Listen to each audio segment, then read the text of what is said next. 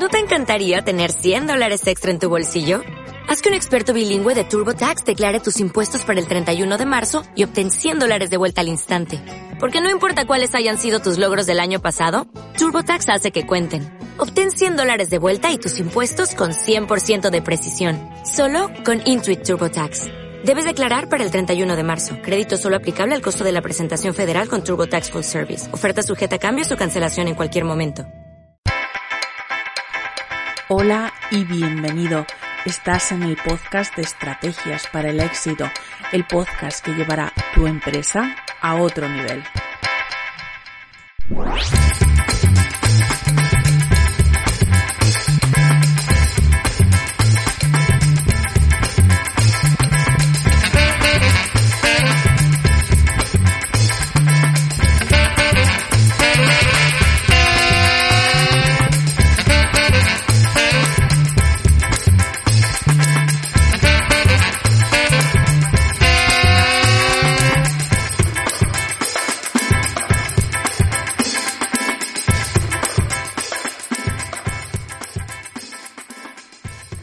Bienvenido una semana más a este podcast en el que hablamos de marketing y ventas eh, de forma muy sencilla, muy fácil y aplicada a tu negocio, para que tú que no estás acostumbrado a utilizar el marketing puedas utilizar el marketing perfectamente y con buenos resultados en tu empresa.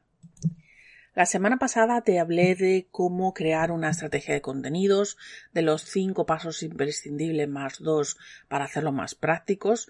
También te dije que mm, si querías descargarte en la, la, la plantilla eh, para hacer eh, un plan de contenidos muy fácil en, tres folios, eh, entrarás en, en estrategiasparalexito.com, en la, en, puedes entrar tanto en el podcast de la semana pasada como en el de este.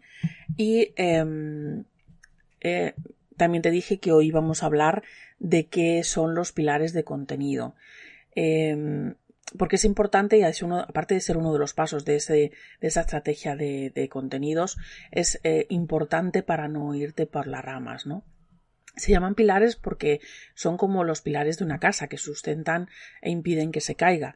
Pues en el caso del contenido, los pilares de contenido son temáticas genéricas, generales, en las que se puede englobar eh, todo el contenido que tú, que tú realizas, pero que en conjunto te ayudan a alcanzar los eh, objetivos, ¿no? En los objetivos que tú te has marcado para tu contenido. Eh, como ves, siempre te estoy hablando de objetivos, pero porque es fundamental. O sea, eh, la herramienta, el, marketing es una herramienta que simplemente te ayuda a conseguir un fin. Pero si no tienes claro ese fin, cualquier cosa que tú hagas es como, bueno, pues como ponerle parches a una rueda, pero al final tendrás que cambiarle la rueda, ¿no? O simplemente que no te servirá de nada y la rueda seguirá pinchada. Eso es importante, no es eh, hablar de unos o de otros temas, sino que los pilares de contenido lo que hacen es que te acercan a conseguir esos objetivos que tú te has marcado, con lo cual es importantísimo. Em, hay veces que nos ponemos a, crear contenidos eh, porque pensamos que, es útil a, los eh, posibles clientes, que le puede interesar ese tema a los que están al otro lado, ¿no? Pero hay veces que eh, tocamos temas que son tan grandes, por ejemplo el marketing, que, mm, luego vemos estadísticas y vemos que ese contenido no ha gustado o no crecemos o no ha pasado nada o no ha tenido mm, o no lo ha visto nadie y tú te has tirado mm, varias horas en crear un pedazo de artículo para que luego al final no le guste a nadie, ¿no? o no lo vea nadie o no lo escuche nadie o no lo o no lo lea nadie, ¿no? Entonces, em, para que esto no te pase, eh, hay que crear una buena estrategia de contenidos, pero además hay que eh, ceñirse a tus pilares de, contenidos. Eso es un, un, poco lo que yo quería transmitirte en, el podcast de hoy. Pero tienes que tener claro em, por qué temas quieres ser reconocido o, em, o de qué temas necesitas hablar para que tu público concreto lo vayas guiando hacia el objetivo concreto, ¿no? Em, vamos a poner un, un, pues un ejemplo. Imagínate que eres un concesionario de motos eléctricas y que estás en Málaga, ¿vale? y estás haciendo tu estrategia de contenido y ves que tienes que hacer tus pilares de contenido. Vale, pues em, yo, por ejemplo, para una empresa de motos eléctricas haría cuatro pilares de contenido. Uno en el que se hablara de todos los temas sobre movilidad sostenible, porque además es un tema muy nuevo que la gente no sabe muy bien de qué va esto de la movilidad sostenible y hay que explicarle qué es esto de la movilidad sostenible. Otros que se hable sobre motos eléctricas. Otro pilar de contenido, por qué comprar motos eléctricas, no un coche eléctrico o una moto de gasolina. Y otro, pues ya más a nivel corporativo, ¿no? Sobre las motos eléctricas en Málaga o como se llame tu empresa. Movilidad sostenible, pues hablaría de avances de la movilidad sostenible, eh, novedades, noticias, que hay un plan MOVES para que te salga más barato, en definitiva todo lo que tenga que ver para que a la gente que va buscando una moto encuentre una movilidad sostenible y luego encuentre las motos eléctricas. Por eso motos eléctricas sería el segundo pilar. Las marcas, modelos, dónde, dónde cargarlas, cuánto cuesta cargar una moto, eh, tipos de motos y para quién es cada una. En definitiva, sería un poco el, ir educando a tu, a tu audiencia sobre motos eléctricas. Si las van buscando motos eléctricas que encuentran información, si están pensando en, han escuchado algo de motos eléctricas y no saben sin comprársela, pues ahí estaría el tercer pilar. ¿Por qué comprar motos eléctricas? Ahorro de gasolina, ahorro de mantenimiento, ahorro de reparaciones, 1.500 euros menos al comprarla, que se cargan en cualquier enchufe, que tienen batería extraíble y no tienes que enchufarlas en la calle, como un coche eléctrico, en definitiva, tienes que ir em, salvando las objeciones que tendría tu posible cliente al comprar y adelantándote, dándole información para que esa objeción deje de serlo.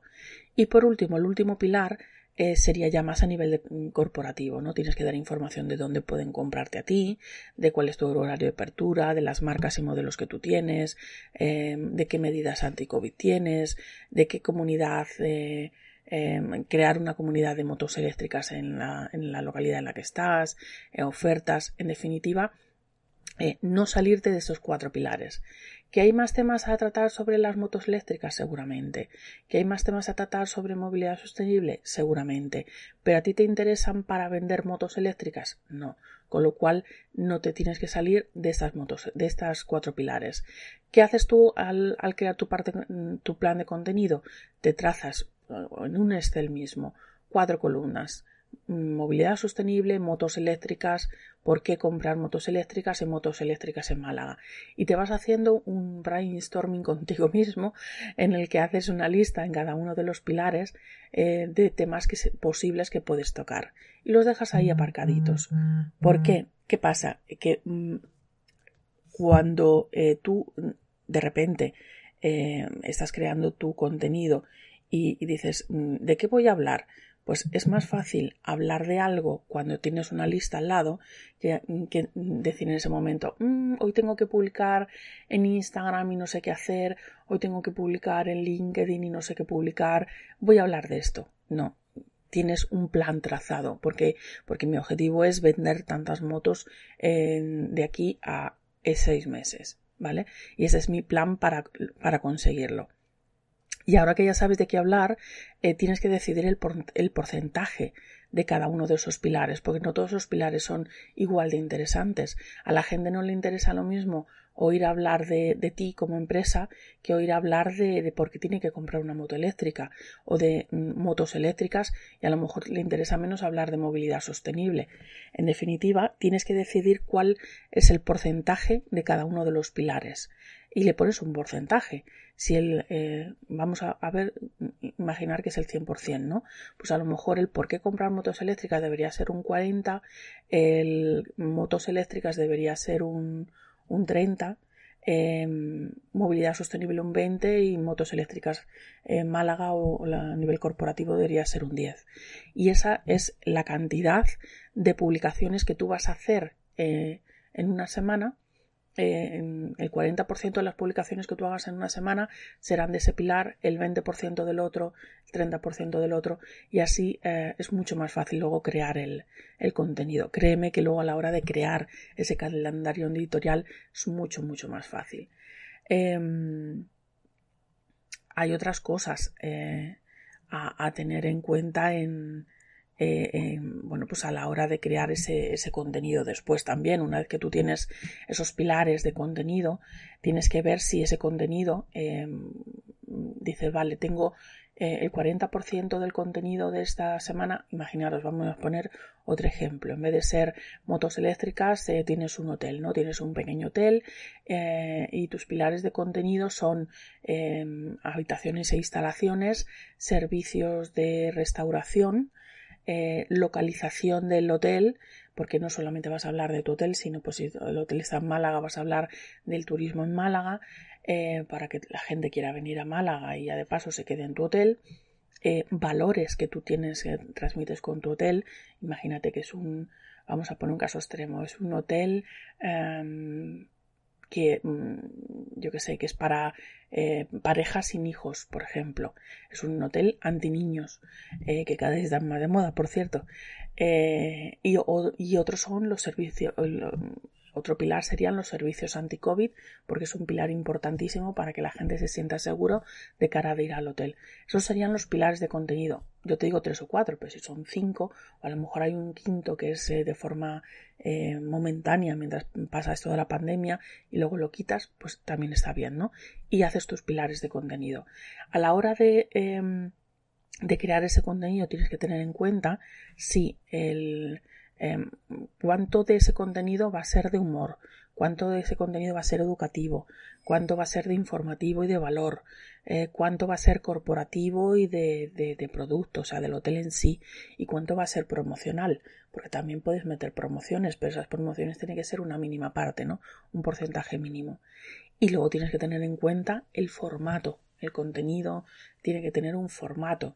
Eh, si es audio, pues tienes que tener en cuenta que tú lo puedes meter en, podcast, en redes sociales, en YouTube. Si es un carruseles, pues en Facebook, en Instagram, en LinkedIn. Si es vídeo, ahí ya la cosa cambia. Tienes que tener claro si el vídeo va a ser para YouTube, que son vídeos más largos, si va a ser para TikTok, para Reels o YouTube Short, que son vídeos verticales y muy cortos, si van a ser vídeo publicidad, van a ser tutoriales, van a ser historias, va a ser un IGTV, que es un vídeo más largo para, para Instagram, o vas a hacer un videoblog. Cada vídeo tiene una duración y un formato diferente y eso tienes que tenerlo en cuenta a la hora de crearlo. No te puedes poner a, a, crear vídeos al, al, sin ton ni son si no tienes que decir, este mm, mm, voy a hacer cuatro vídeos largos porque los voy a meter en YouTube y luego en el videoblog. Voy a hacer una historia al día, con lo cual necesito un vídeo corto vertical. Eh, lo que voy a hacer es un Reels que lo subo a TikTok y lo subo a YouTube mm, Short y luego lo meto en historias, por ejemplo. Eso es lo que tienes que planificar. Eh, si son imágenes, pues son imágenes que puedes meter en publicidad, en redes sociales y en tu web. En definitiva, tienes que tener, por una parte, muy muy claro los pilares de contenido que tú vas a, cuáles son los pilares, ¿no? Los temas genéricos que tú vas a tratar, hacer un listado en cada uno de los pilares de los temas que vas a meter dentro eh, y además si esto lo tienes en un Excel mucho mejor, te vuelvo a decir, descárgate la plantilla de contenido para que veas un poco porque lo verás todo más claro. Eh, qué categoría de contenido va a tener, eh, humor corporativo, promocional, educativo, informativo y el formato del contenido, ¿vale? Y con todo esto, tú tienes ya en mente un poco lo que vas a hacer cada semana o lo que necesitas cada semana.